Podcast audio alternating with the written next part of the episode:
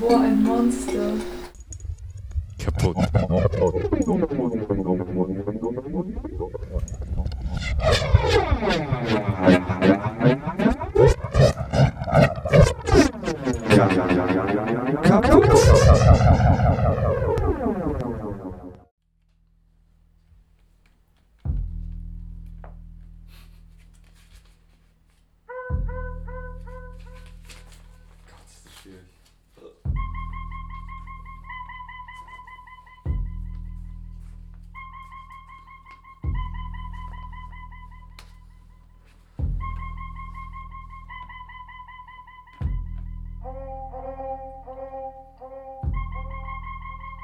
雲もないほど晴れ渡った。今日の富士地方。シーンと静まり返った青木ヶ原原生林も。次に起こるであろう。大怪獣のキラーク基地への送信劇を。今や遅しと待ち構えているようです。防衛軍もすでに配置についています。怪獣はまだ見えません。一番乗りはゴジラかラドンかアンギラスか。まだ見えません。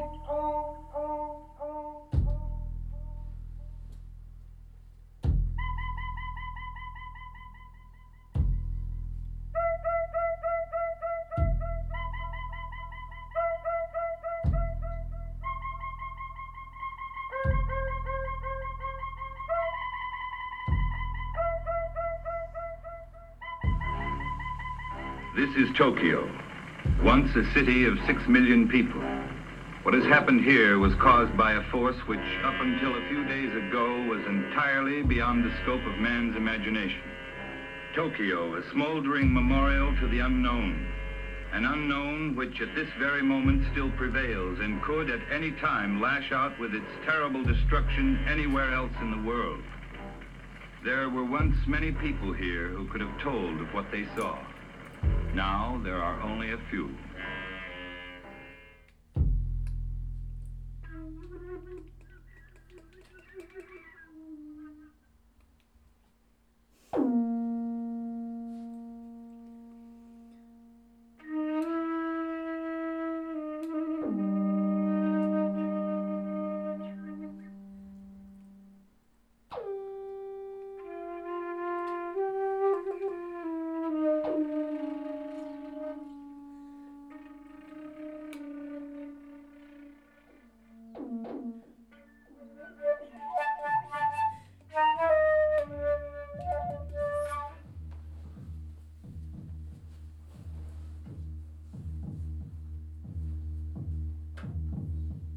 the family.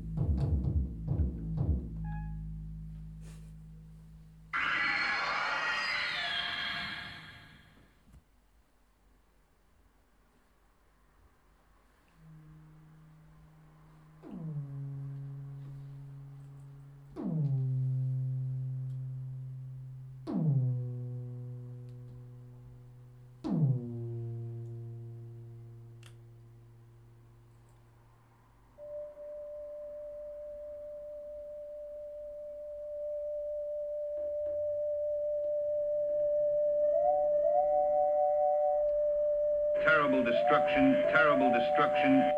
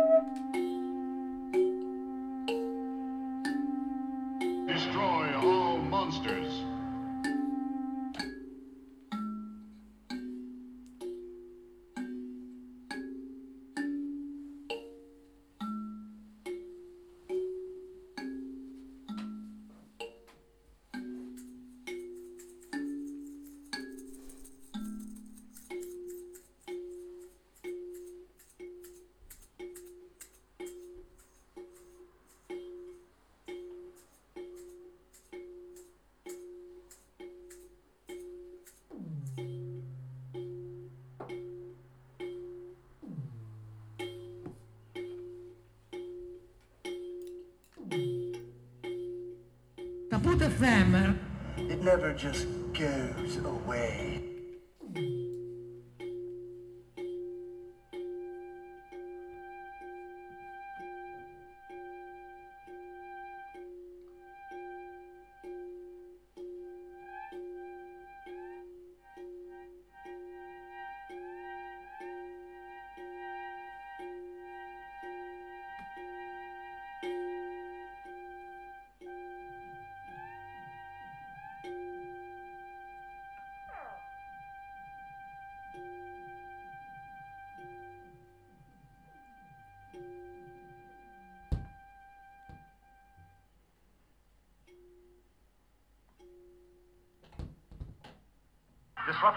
Communications.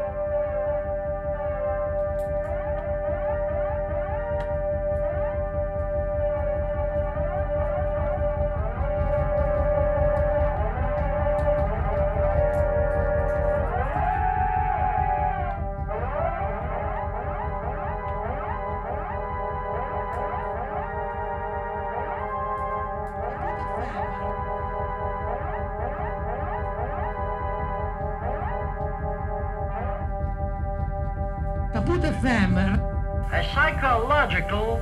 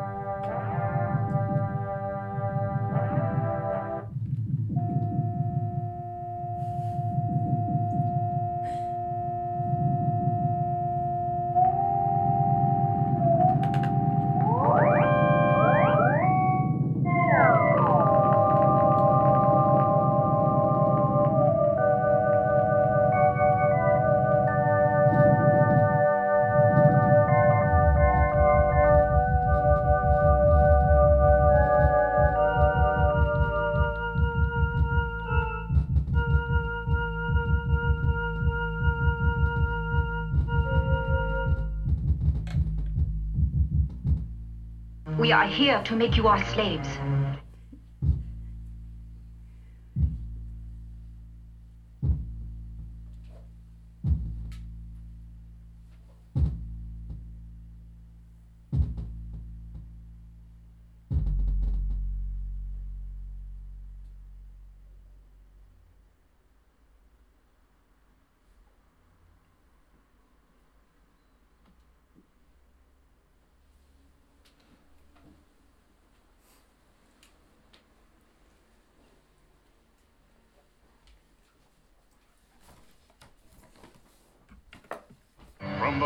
Laboratories and arsenals of all civilized nations, the most powerful, the newest, the most devastating of weapons blast into action in their effort to destroy all monsters.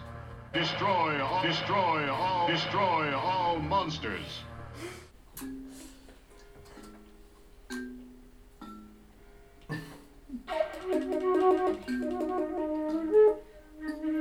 Der Wind blies die Golf bei großen Tropfen mit ungezügelter Gewalt die Frontscheibe des alten Mitsubishi Wohnwagens, welchen Kumira sich vor einigen Monaten gekauft hatte.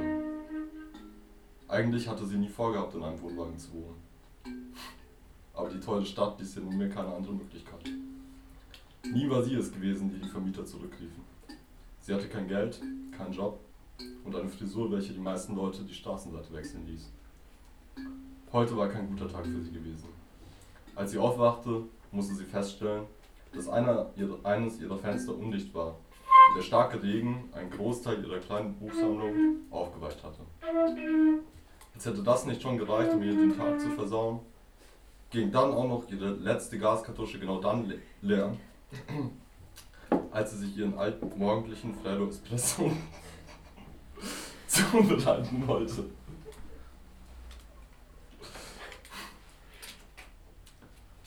Mit brummenden Schädel und sehr schlechter Laune stieß sie ein Fenster auf, um etwas frische Luft in den stickigen Wohnwagen einzulassen und somit einen klaren Kopf zu bekommen. Der Regen prasselte ohrenbetäubend laut auf die Straße. Doch beim Geruch des nassen Asphalts überkam sie plötzlich und völlig unerwartet eine Woge der Euphorie. Scheiß drauf, dachte sie laut und beschloss für den Rest des Tages gut gelaunt zu sein und das Grübeln anderen Leuten zu überlassen. Hey Kumira, ganz schönes Mistwetter heute, was? Der alte Fumiko, klatschnass und in einem dunkelgrünen Regenponcho gehüllt, sah sie grinsend durch das offene Fenster an. Ja, als würde man in der großen Waschmaschine leben, erwiderte Kumira lachend. Ziemlich ungewöhnlich zu dieser Jahreszeit. Ist es in der Kanto-Region normalerweise sehr trocken. Ich sag dir, das liegt an dem ganzen Dreck, den die in den Fabriken östlich der Stadt in die Luft blasen. Die kriegen den Hals nicht voll. Ja, Fumiko, ich weiß, die Welt ist im Arsch. Jedes Mal, wenn sie sich trafen, ließ sich Fumiko erschöpfend über die großen Metallwerke aus, welche vor einigen Jahrzehnten Jobs, Geld und wirtschaftlichen Aufschwung in die Stadt gebracht hatten. Eigentlich mochte sie ihn ja ganz gern.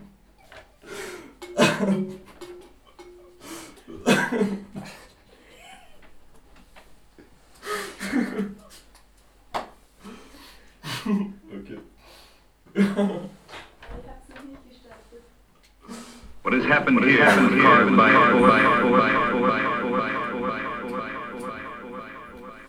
Eigentlich mochte sie ihn ja ganz gern. Aber diesen Vortrag wollte sie heute nicht über sich ergehen lassen. Als sie gerade darüber nachdachte, wie sie Fumiko schon zu verstehen geben sollte, dass sie heute keinen Kopf für einen seiner Vorträge hatte, geschah etwas Merkwürdiges. Ein tieffrequentes Geräusch. Sie spürte es mehr, als dass sie es hörte, durchdrang die Luft.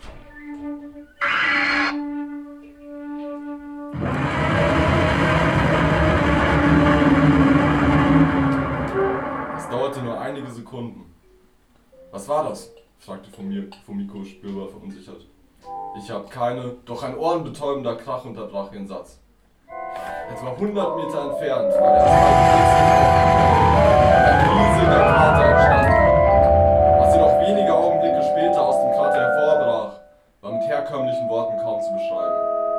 Ein riesiges, ein gigantisches Wesen erhob sich aus dem Erdloch. Weiter, immer weiter reckte es sich in die Luft. Erdbrocken, Gestein und ausgerissene Bäume stürzten von dem Wesen hinab und erzeugten in wenigen Momenten eine Szenerie, als hätte eine Bombe eingeschlagen. Das Wesen umgab eine Art Fell, welches in meterlangen Zotteln von ihm herabhing. Ein Gestank, der einen Tränen in die Augen trieb, erfüllte die Luft, als das Wesen seinen Schlund öffnete und einen Schrei ausstieß, der schrecklicher war als alles, was sich Komira und Fumiko jemals hatten vorstellen können.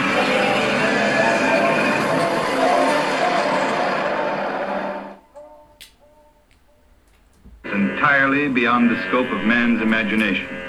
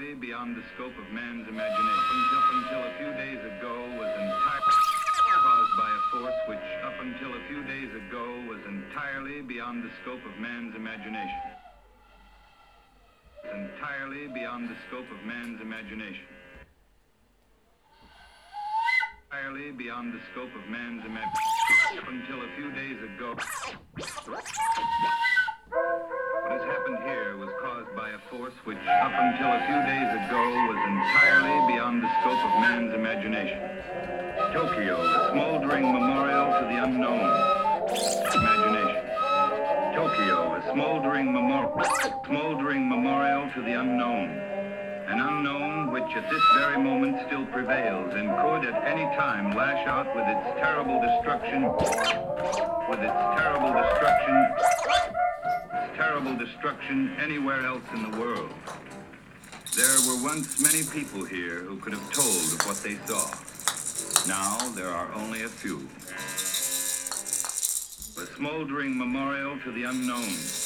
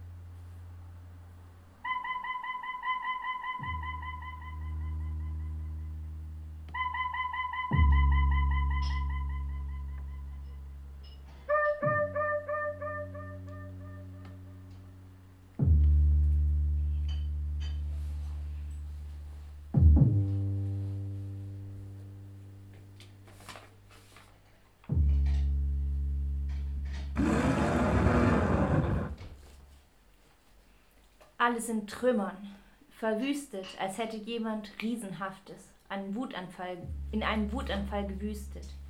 Alles vernichten wollen, energielos werden. Es wären Hausdächer Tische, die man leerfegt aus einem momentanen Gefühl heraus. Es wären Bäume Unkraut, das man schnell mal ausreißt. Fensterscheiben Teller, die man für den guten Effekt zerschmeißt. Ein Schatten, der den Himmel ver äh, verdüstert, für die halbe Stadt aus dem Tag Dämmerung gemacht. Große Hände wie Klauen, die unvorhersehbar um sich greifen, mal etwas hochheben, um es zu inspizieren, mal nur riesenhaft wischen, alles, was darüber steht, umknicken, alles oben auf herunterwerfen, mal greifen nach einem Kirchturm, einem hohen Kamin, einem Signalmasten, um sie umzuknicken, in der Mitte durchzubrechen, wie ein Streichholz. Enorme Fußabdrücke, überall in der Stadt. Die Straßen sind nicht für so übergewichtige Fußgänger gebaut. Die Be Wege zu schmal, die Häuser müssen weichen. Woher war es gekommen, das alles Verwüstende? Welchen Namen trug es?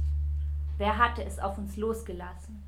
Wenn nicht ein Gott, ein strafender Erzieher, ein Rache verlangender, die Welt retten wollender.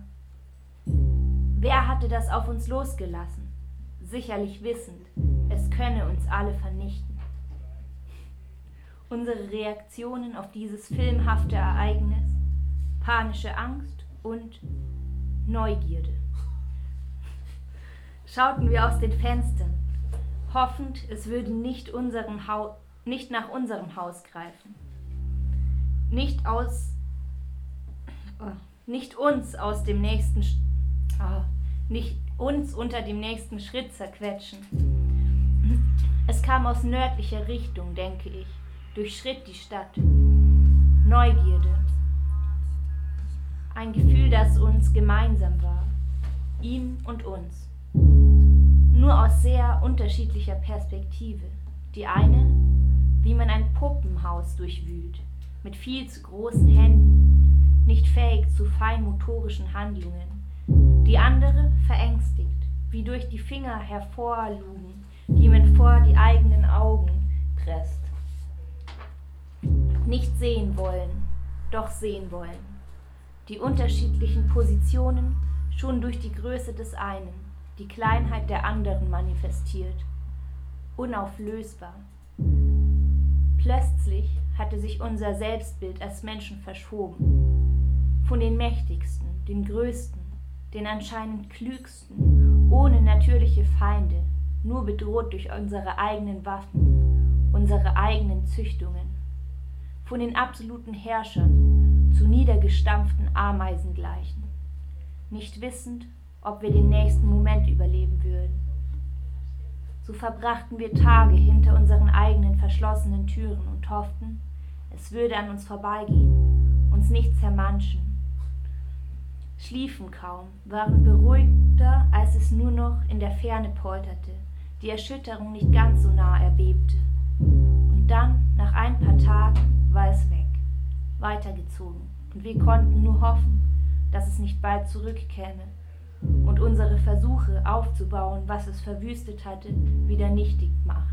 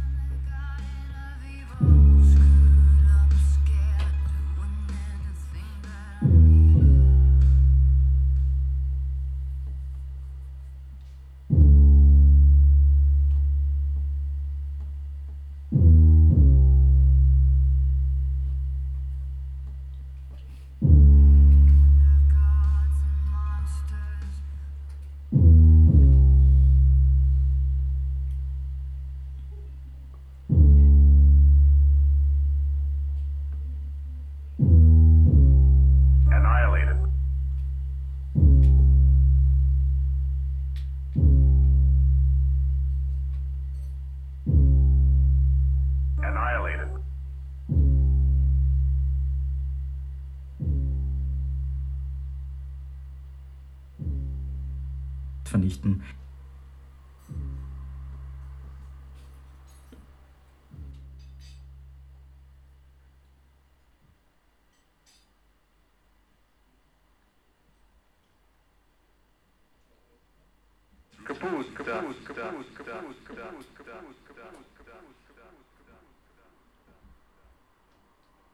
A gang of vicious outsiders.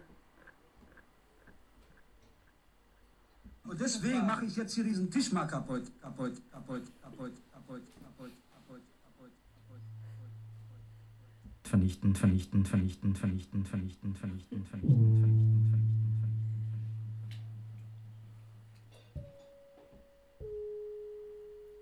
Terrible, terrible, terrible destruction. Destruction. Destruction and violence.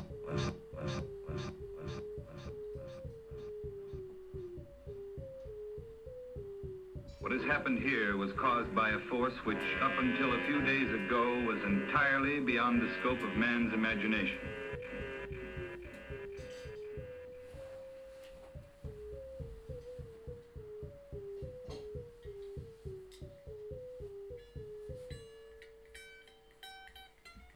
FM are here to make you our slaves.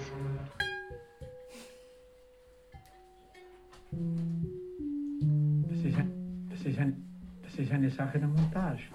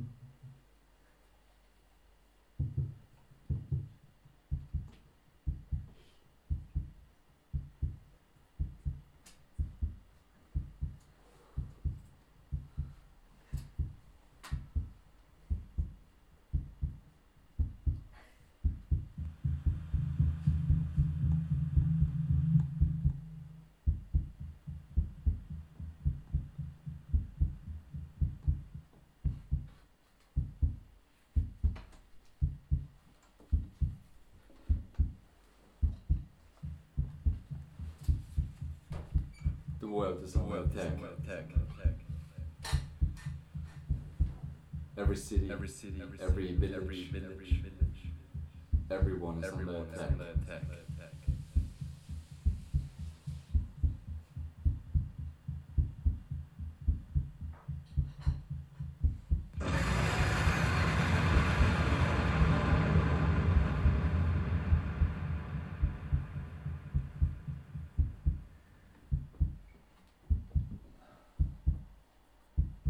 Wird angegriffen.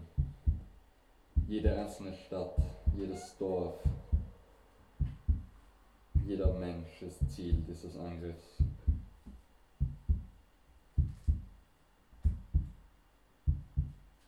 Es ist nicht ein Monster, ein Kaiju.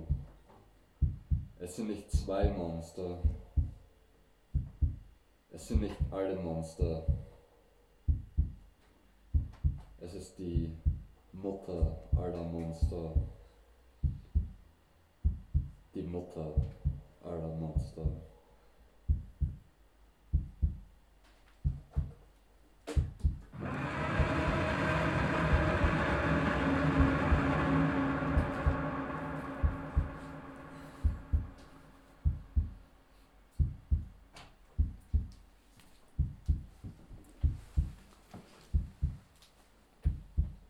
Erwachte vom Terror des Kirchengebimmels.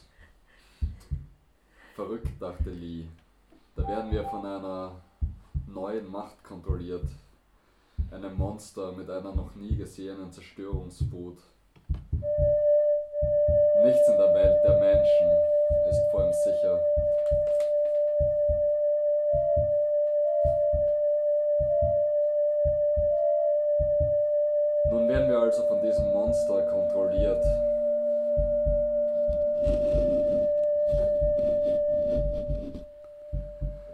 Neuen Macht.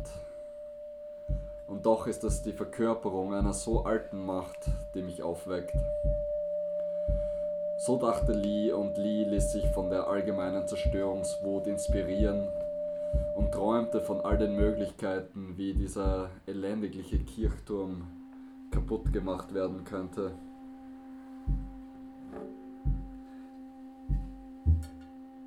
Die vielleicht unsubtilste Möglichkeit, die der Sprengung, war Lees Lieblingsvariante. So schlummerte Lee ein wenig vor sich hin, bevor es also doch an der Zeit war, aufzustehen.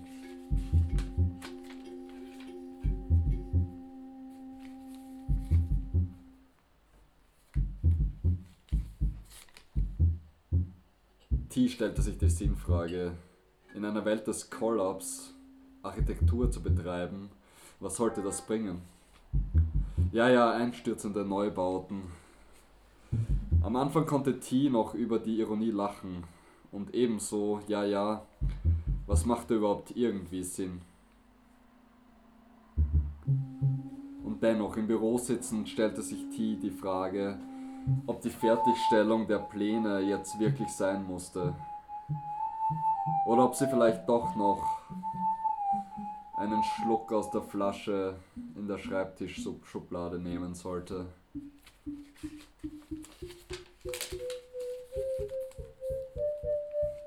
Ach, kommt gut, dachte T. Und genoss das angenehme und so vertraute Brennen.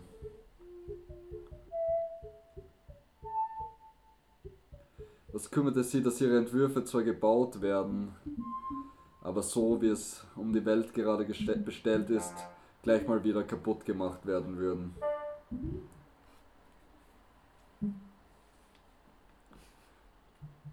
Der Schlaf hat mich kaputt gemacht. Ann gab sich alle Mühe, Teil dieser Geschichte zu werden, doch seine lethargische Apathie machte ihn zu wenig mehr als zu einer billigen Überleitung zu einem wichtigen Element dieser Geschichte. Apathische, lethargische Zombies. Bei all der monströsen Zerstörung, die schon weltweit im Gange ist, soll die Hörerin wissen, dass auch sie unterwegs sind. Vielleicht als Gegner der Mutter aller Monster, vielleicht als ihr Symptom.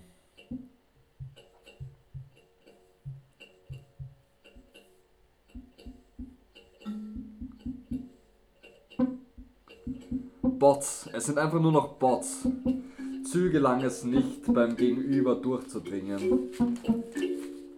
Io war zu sehr damit beschäftigt, im Kopf Arnold Schwarzenegger One-Liner zu rezitieren. Let off some steam, dachte Io und verpasste vollkommen Süß Analyse. Also, du hast da diesen Typen, Leon der Reisende oder wie auch immer, und der sitzt da unter, untergetaucht irgendwo im Wald macht einen auf Survival oder so und gleichzeitig schleppt er ja. Gleichzeitig schleppt er so ein Kack-Smartphone mit sich rum, um Menschen zu steuern. Du glaubst es bestimmt wieder, ich sei übergeschnappt und abgetrippt. Stimmt's, Io? Io? Io sah Zü entgeistert an und hoffte sehr, dass Zü nicht die Postkarte auf dem Kühlschrank bemerkte, die mit dem sinnigen Spruch I might look like I'm listening to you, but in my mind I'm surfing. Io nickte rasch, um die Situation vorübergehen zu lassen.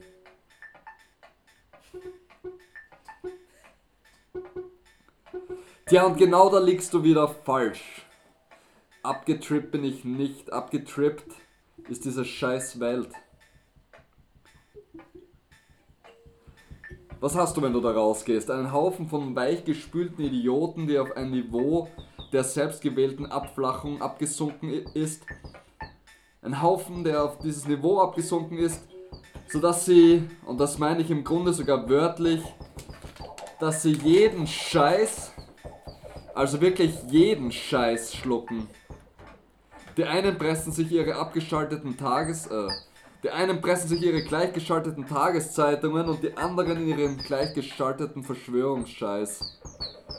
Und sie lassen sich selbst... Zü redete sich in Rage. Nichts als Hass empfand Zü bei so einer eklatanten Entwertung der eigenen Individualität. Sie lassen sich selbst degradieren. Nein, Io, sie degradieren sich selbst zu verdammten Bots. Aber wie steuert jetzt dieser Technik-Survival-Typ die Menschen? fragte Io apathisch. Ein Teil von Ios Hirn scheint, noch, scheint doch noch aufnahmefähig gewesen zu sein.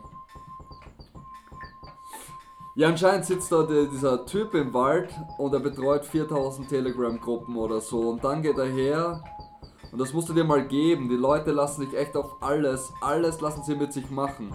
Also, er geht her und sagt den Leuten, fahrt einfach ganz langsam auf der Autobahn. Und? Ja, und die machen das dann und sie behindern die scheiß Autobahn, sie blockieren sie. Hä? Aber ist doch geil, wenn die Autobahn blockiert ist.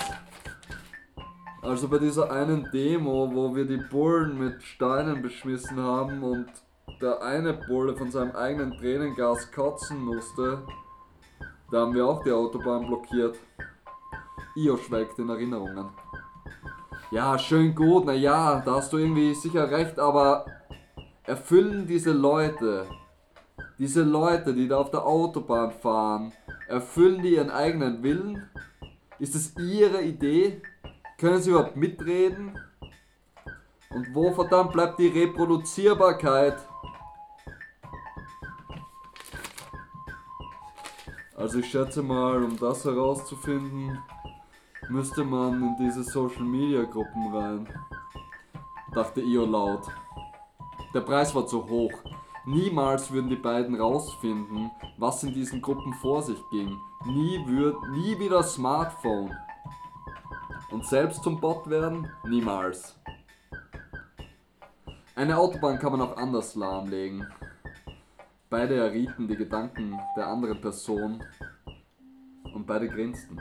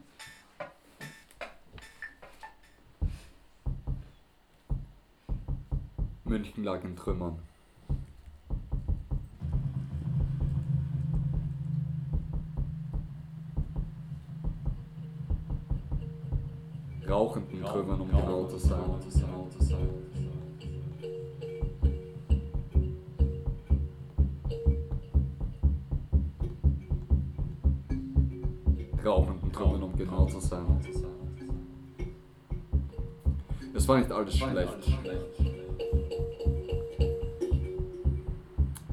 Es war nicht alles schlecht in dieser Apokalypse.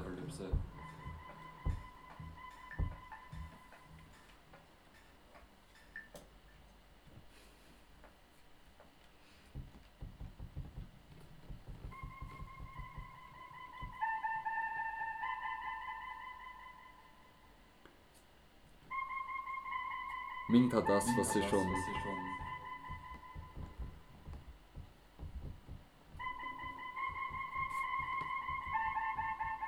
Mint hat das, was sie schon vor dem immanenten Kollaps am besten konnte. Sie lief in der Stadt herum und suchte sich zusammen, was sie brauchte. Die Gegend kenne ich, dachte Ming bei sich.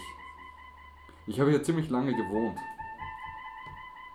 Der Stadtteil war kaum wiederzuerkennen. Gebäude waren nur noch Schutt und Asche. Mit einiger Mühe konnte Ming erkennen, dass einer der Schutthaufen die Überbleibsel der Kirche neben ihrem alten Wohnhaus gewesen sein musste. Irgendein Wahnsinniger stand auf dem qualmenden Schutthaufen der ehemaligen Kirche und schien den geschmolzenen Rest mit Füßen zu treten. Der Wahnsinnige schien einige Genugtuung dabei zu empfinden. Ming winkte ihm wortlos aus der Distanz zu. Lee winkte zurück und begann wieder damit, das tote Metall der Glocke zu Tode zu treten. Ming schwang sich wieder auf ihr Fahrrad und navigierte durch die herumliegenden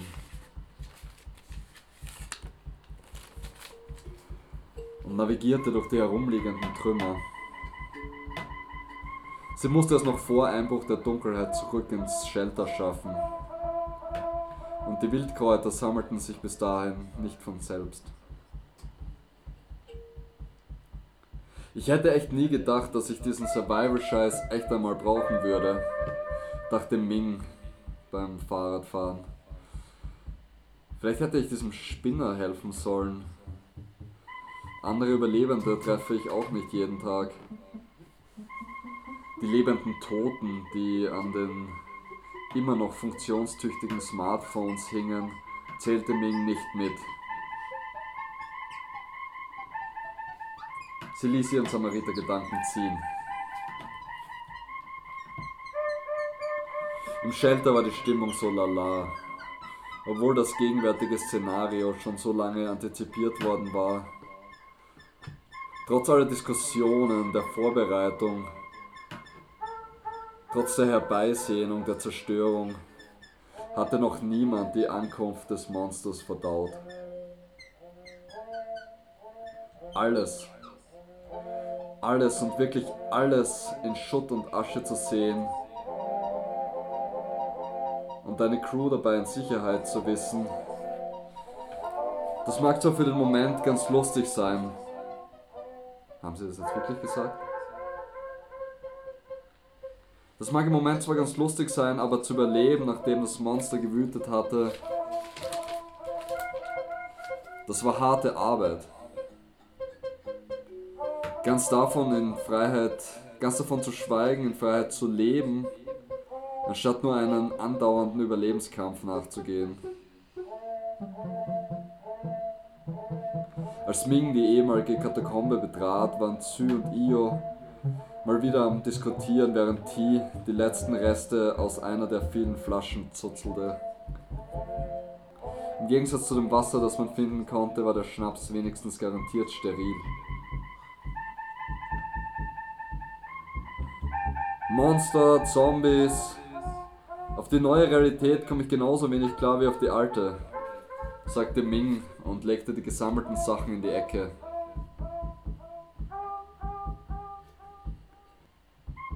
Das einzig Schöne ist, die alte Welt in Trümmern zu sehen. Sehr poetisch, sagte Zü. Und wie so oft war auch diesmal unklar, ob das nun zynisch gemeint war oder nicht.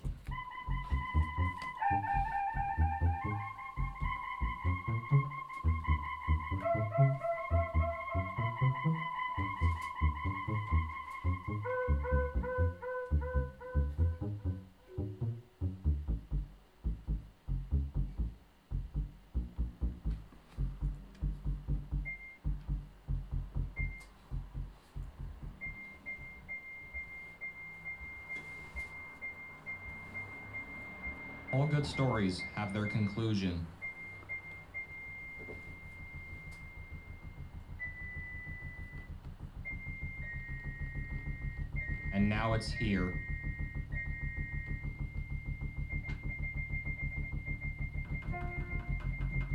The time has come.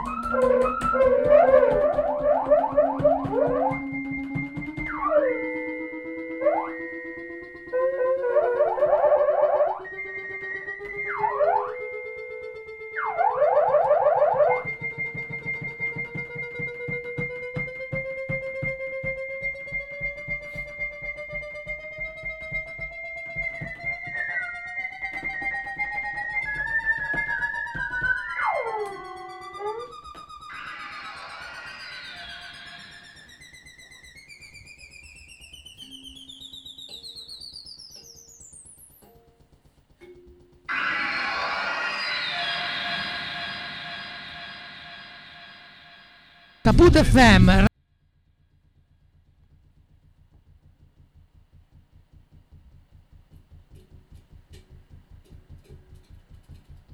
If you are not a totally mature adult, do not attend Caput FM.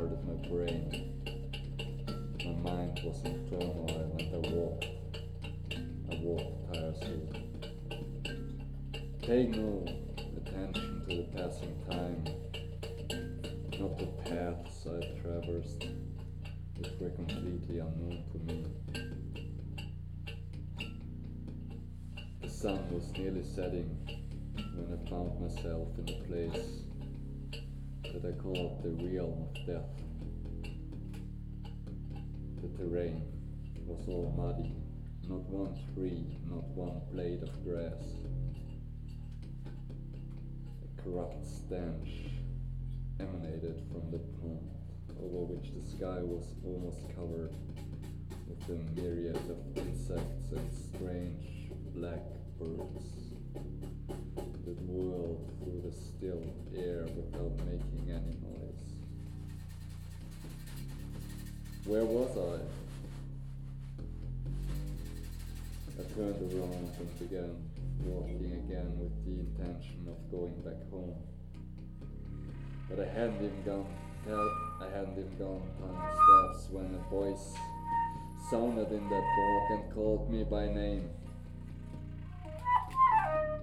Hesitating a bit, I turned out the point from which the boys had come and spotted something moving in the mud.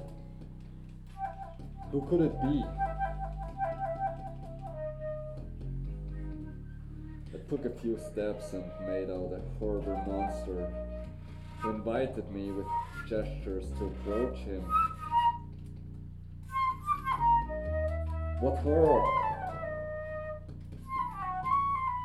It was a frightening monster.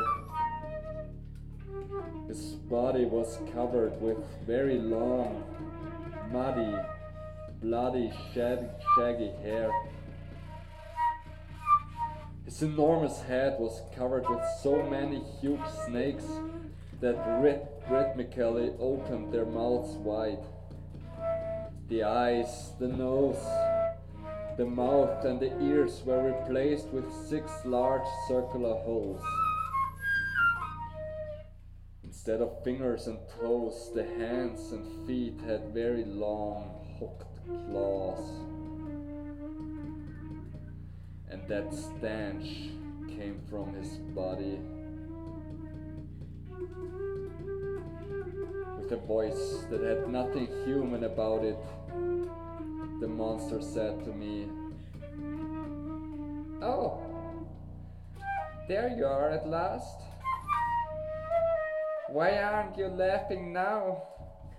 Cursed disciple of Stirner, solitary dweller of the peaks, scourge of morals?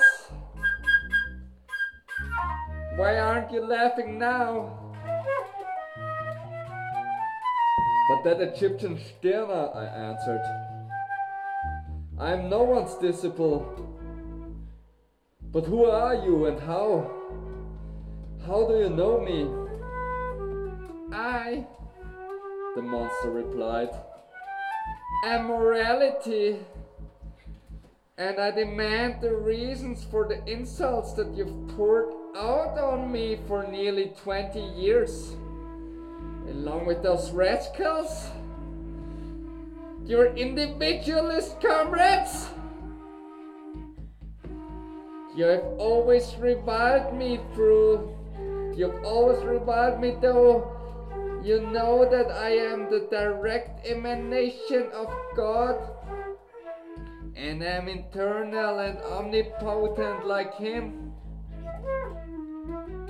If you don't change your mind, I, with these divine hands, will kill you and drink your damn blood. Hero morality, I added in dismay. I might be wrong and I would like to admit it. Try to convince me of the errors I committed, and I will be happy to become your faithful slave and fervent admirer. We are here to make you our slaves. But the monster answered wrathfully, No, no! Here it is not a question of being convinced or persuaded. Here it is a question of blindly believing me as, as others do. And you are no different from the others, do you understand? I've understood divinely, I ventured to declare. Only I would like to beg you to talk to me about the high mission that you have in the world. Satisfy me. Oh, I will satisfy you, the monster said. But first, I want to eat. As he said this, he sat down, opened a sack that he had beside him, lifted a dead baby out of it, lifted a dead baby out of it, bit into the little head, and began to greedily eat.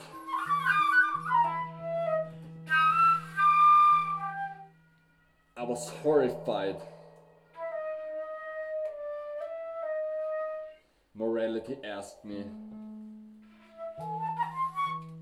Would you like to have some? Many thanks, I answered. But we individualists are not really cannibals, as a great man, a moralist of recent times, insinuated. Tell me, if it's permissible, who provides you with those poor babies? He candidly confessed. All the moralists bring them to me in exchange for the services I render them. When he had finished the macabre meal, the monster started to speak. Now, listen to me well. I will speak frankly and sincerely to you. But don't get squeamish if I show you excessively bitter and sensitive truths. No, first of all, that my nature and functions change with the changing of historical and social times, and vary from place to place. In certain places, for example, cannibalism and polygamy are moral, while among us, they're the most atrocious crimes. And even here, what was allowed yesterday is banned today because it is considered immoral. Whereas tomorrow, it might even be judged very moral or even downright obligatory. Furthermore, my functions change in accordance with the social classes, parties, sects, organizations, etc., to which individuals belong. Because my spirit is like a polyhedron of a thousand faces and each face is intended for a given group or category of human beings.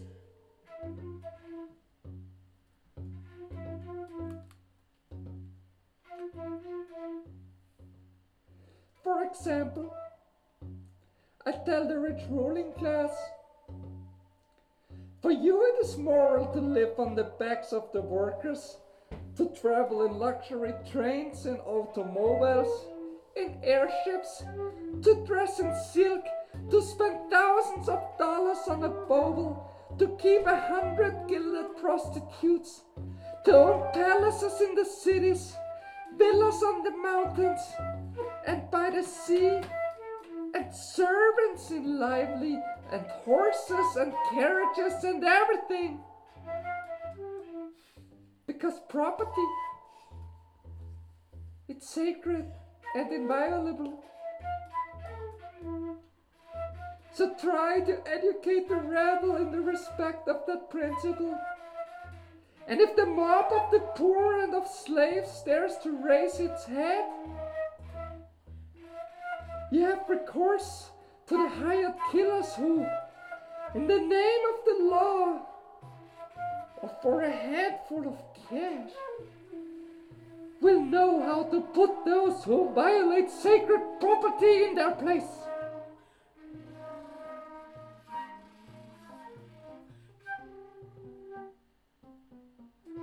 To priests and monks I say, preach resignation and humility, darken the intellect, put minds to sleep, promise paradise beyond the tomb. Always fleece the poor. When they are baptized, confirmed, given communion, married, when they are ill, when they die and get buried, and even hundreds and thousands of years after they are buried, reciting psalms in celebration of the Mass for their souls. So it is. And don't get the idea of forming a family because it is serious worry. Woman? Eh, there are so many rich and poor women who need your confessional.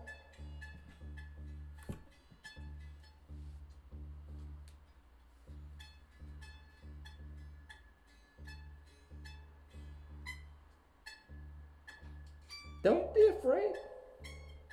Even many subversives send their wives, their sisters, their daughters to you. And then there are the nuns, Mary's daughters, her pupils, etc. And in the end, it isn't said that we must discard the children entrusted to your religious care. Always entertain yourselves, since the nitwits pay well. Hurrah for the Black Mass!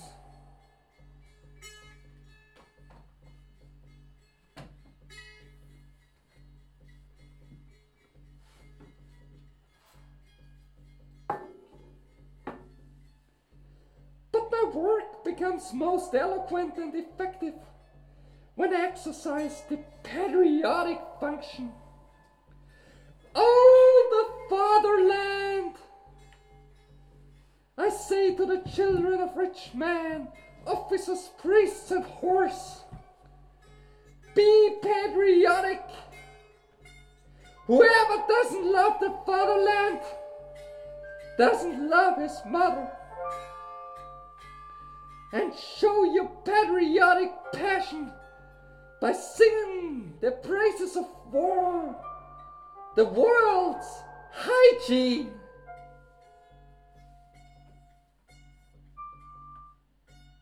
There are your enemies who speak a different language from yours, who have different customs.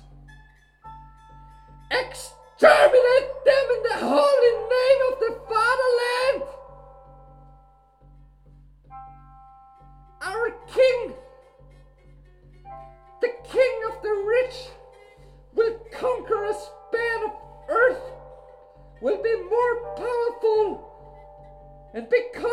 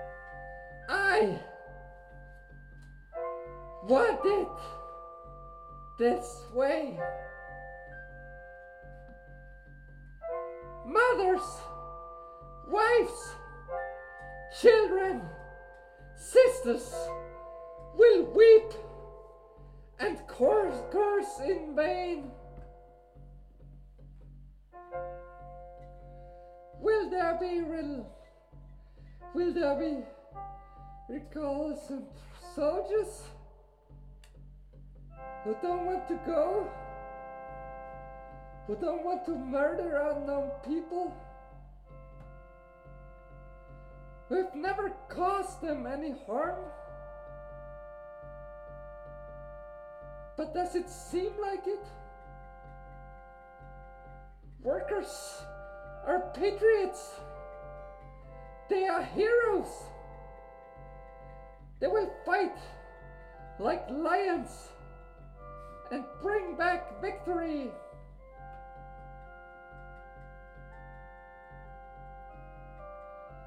If later they didn't show themselves as such, our fine gendarmes, the royal guards, the officers of the Guardia di Finanza, and other cops who think to give them a kick in the ass and push them to attack the counter and counter attack.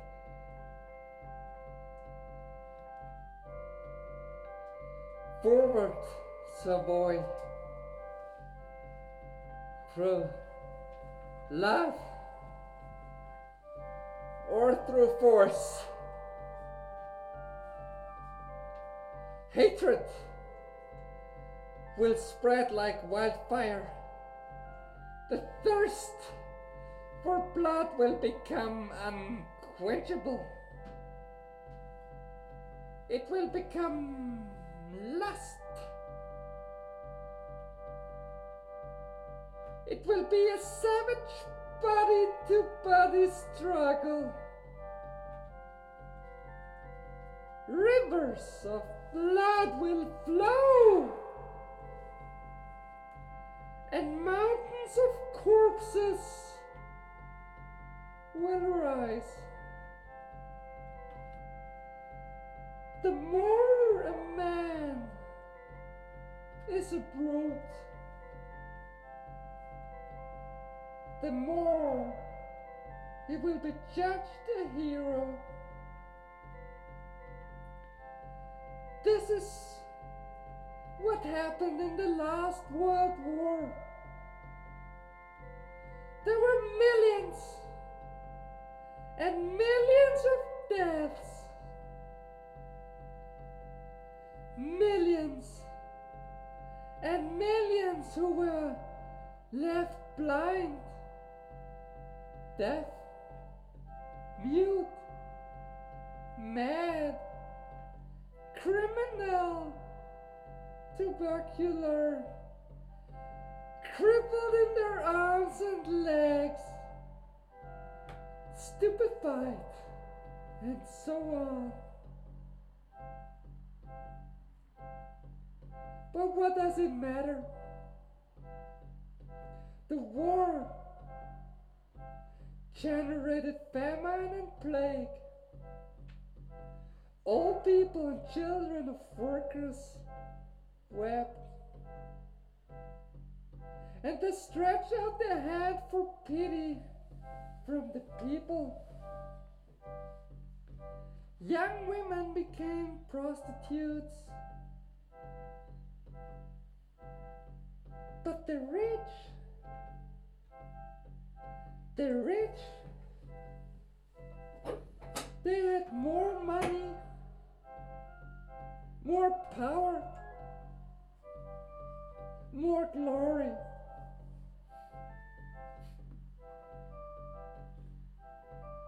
This is war.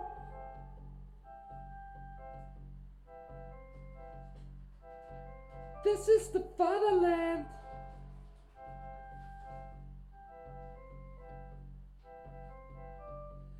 Is morality.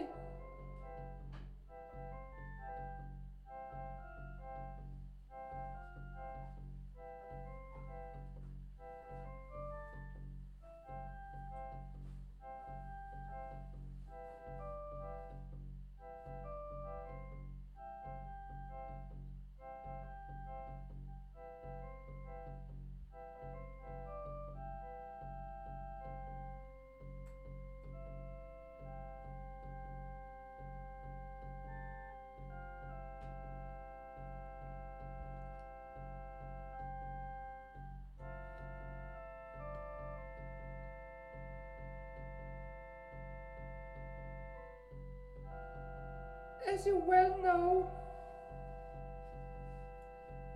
not even anarchists, better designate by the name of libertarian communists, not even them are immune to moralism. Haven't you heard how they preach and how they opinionate on the goddess morality? They also organize, that is, deceive themselves and deceive others. They also want to redeem the world as if freedom could be granted. Freedom instead must be lived.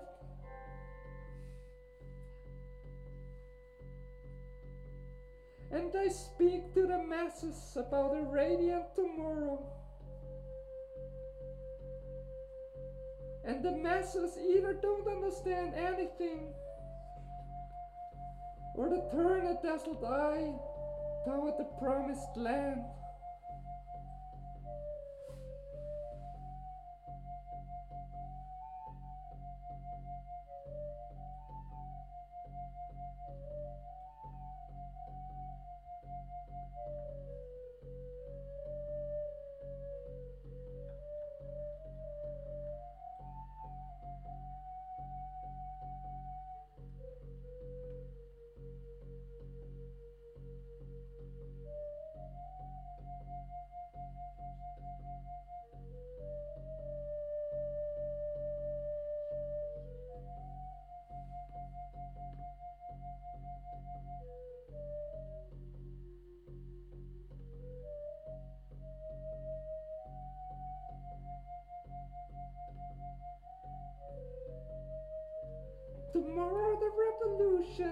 Expropriation.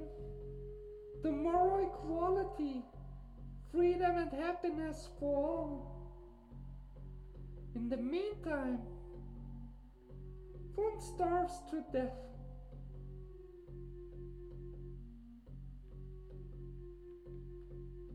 The theory of the future is the theory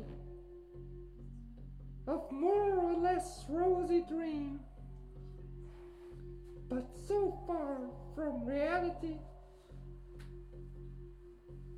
It is the theory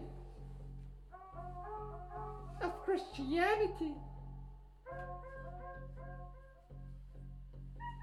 Christ died 20 centuries ago, but Christianity is still alive and triumphant.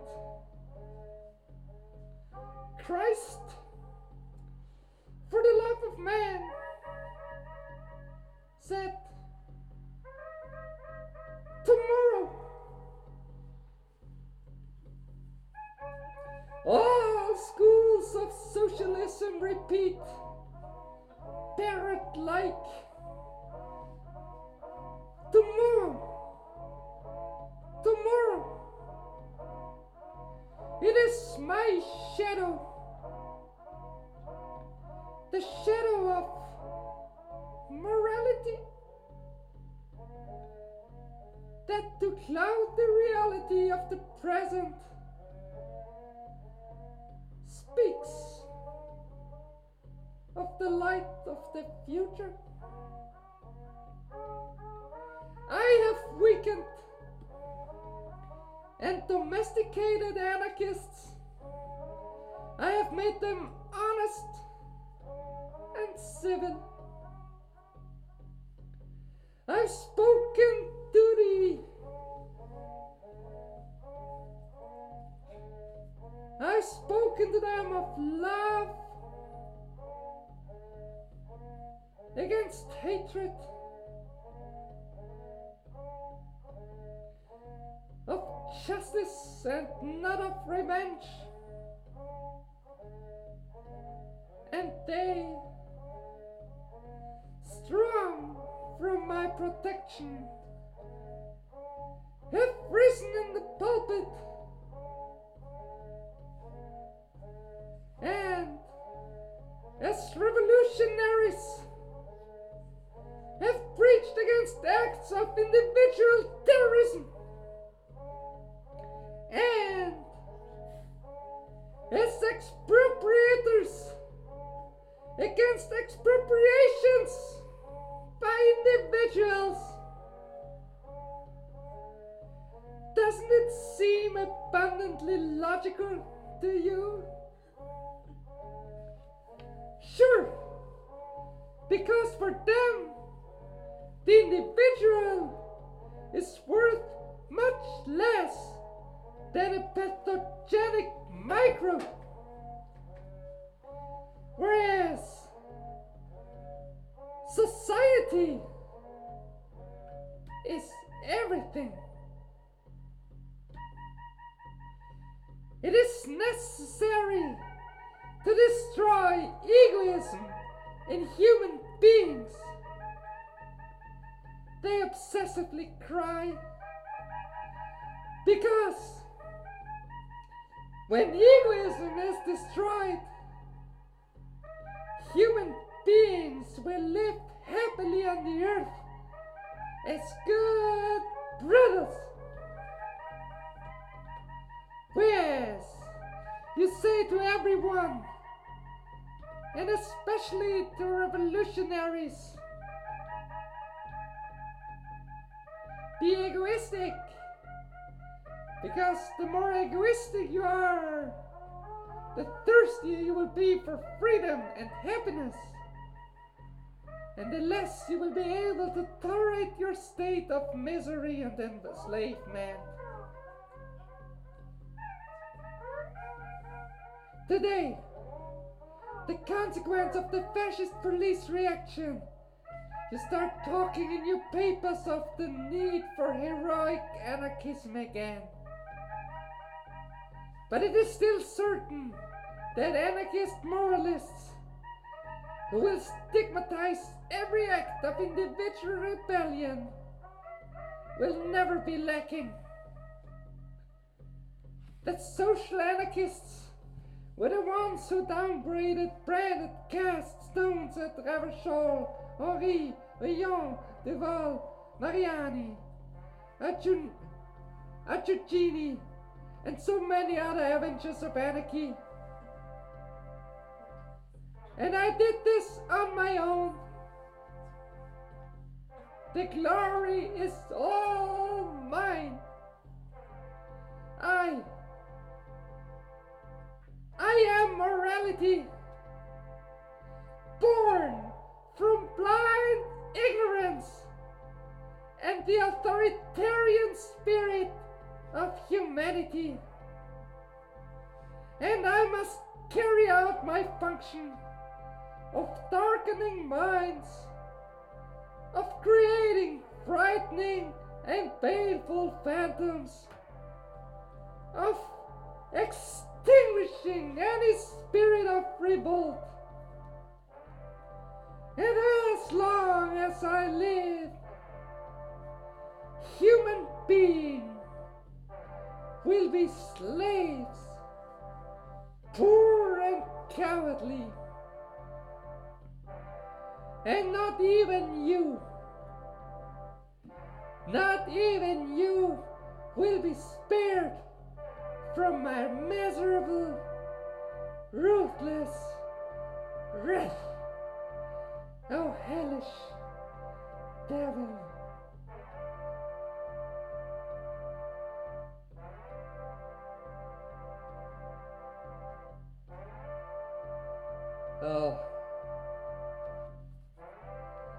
Oh, stop. Stop. I roared. And in a split second, pulled out my poisoned dagger. I rushed at the monster, slashing his throat terribly. The mortally wounded monster sunk his claws into my poor flesh, making it bleed and spew the wrecking greenish yellow slime from his mouth, completely flooding my face. But new and more terrible blows of my knife rained on the monster who who fell to the ground. Fell to the ground. He he was dead.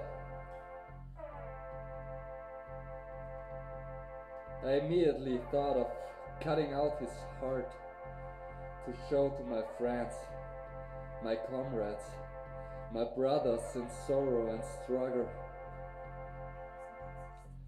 And I got ready for the task with my weapon. But imagine, oh my brother, the impression I felt when in place of a heart I found a huge stone. Suddenly, Getting over my surprise, I exclaimed, It's good in itself. This would serve me for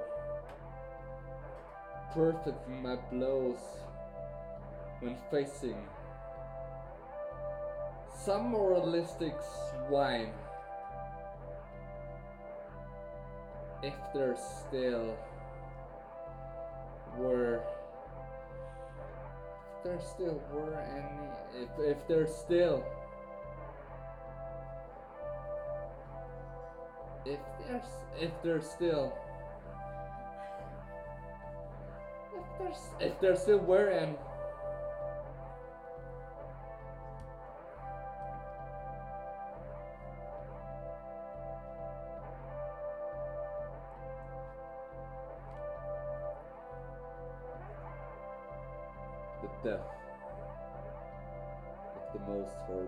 horrible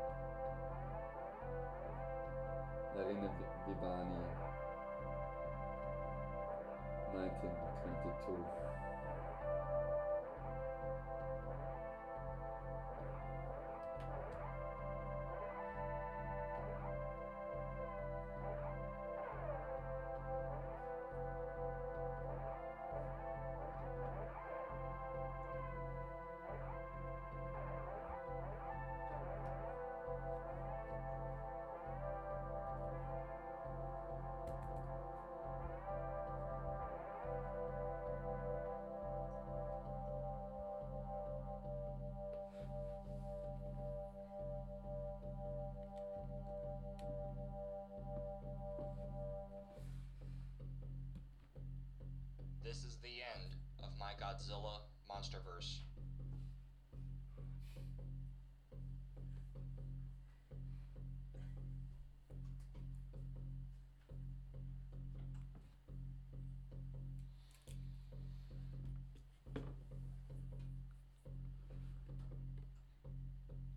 Kaput FM.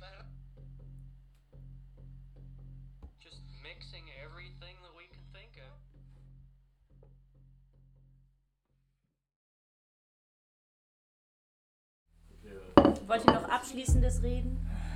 Ich dachte mal, oder ich habe gelesen, dass es eine Metapher ist für die äh,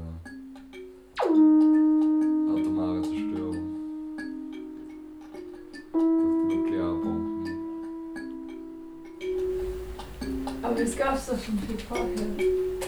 Den Monstermythos. Ja. natürlich.